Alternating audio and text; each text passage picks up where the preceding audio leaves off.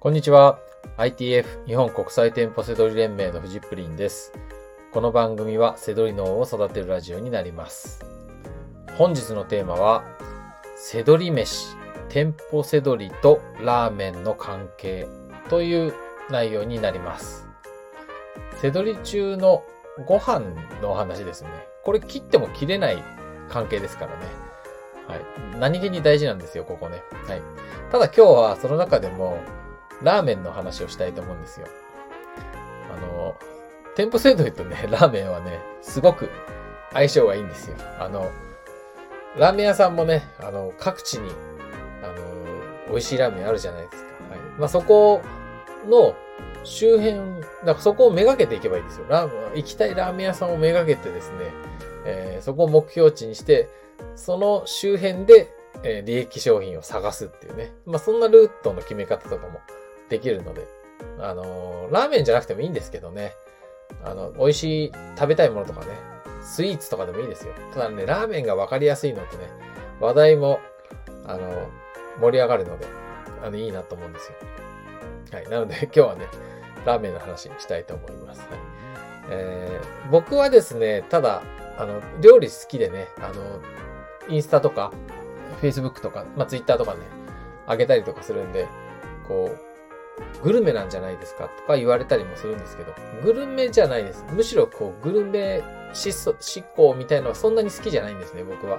B 級グルメとか好きですし、そうですね、出張しても、こう、なぜか高価なものとかっていうよりは、その土地土地のものとかが好きなんですよ。この間も熊本行ったりとかすると、例えば馬刺しとかね、向こう有名で、ね、美味しいのいっぱいあると思うんですけども、それよりも、からしれんこんとか目の前で、あの、作ってあげた、もう作りたて出してくれるとか、そういう方が嬉しいっていうタイプなんですね。ラーメンとかちょうどいいんですよ、僕あの、なんか、感覚的にね、好きな感じです。はい。えーっとね、その中で、意見分かれると思うんですけど、僕はあの、ラーメン、二郎系のラーメンが好きなんですよ。あの、もうがっつり系のやつですよね。あの、ニンニクいっぱいたっぷりのやつね。はい。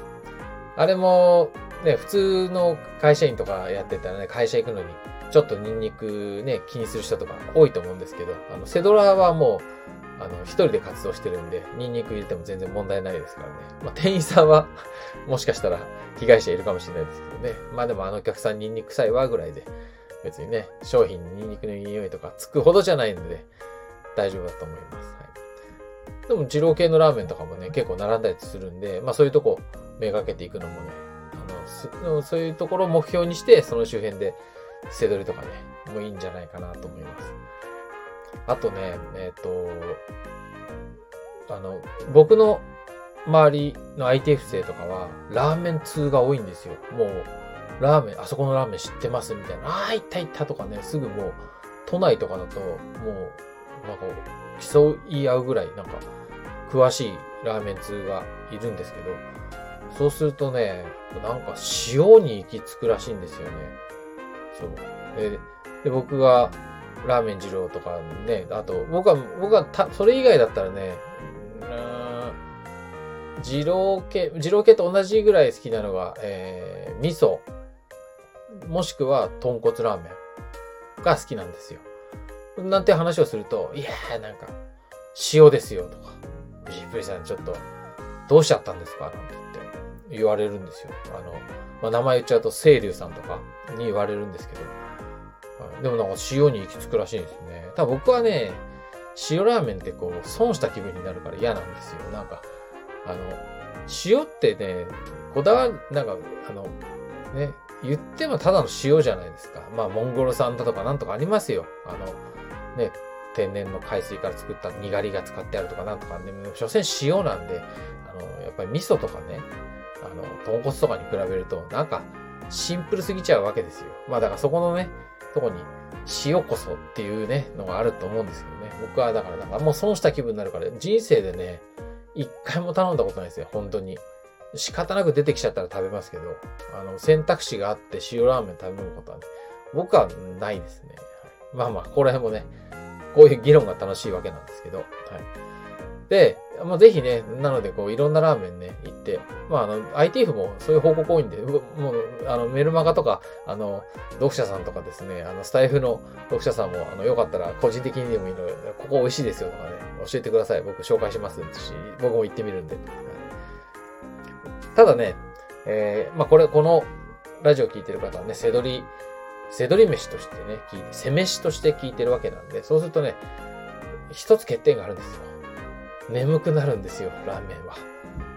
そう、あの、ラーメンね、こうね、わかりますよ。特に専業で背取りしてる人とか、朝起きて、で、朝一でね、早めにやってるとこは8時台からお店やってるとこありますからね。そういうとこ行って、ね、せめて9時ぐらいから、もう朝一で、ね、背取りして仕入れして、で、ラーメン行くんですけど、で、他の、ね、体が自由、専業だと体自由になるから、ラーメン屋さんのオープンで、ね、11時とか11時半も、もうちょっと早めに、午前中の早い時間に、もう行ってね、並んで食べるとですね、そのもう午前中から頑張ってるから早起きして、そうするとね、眠くなるんですよ、めちゃくちゃ。うん。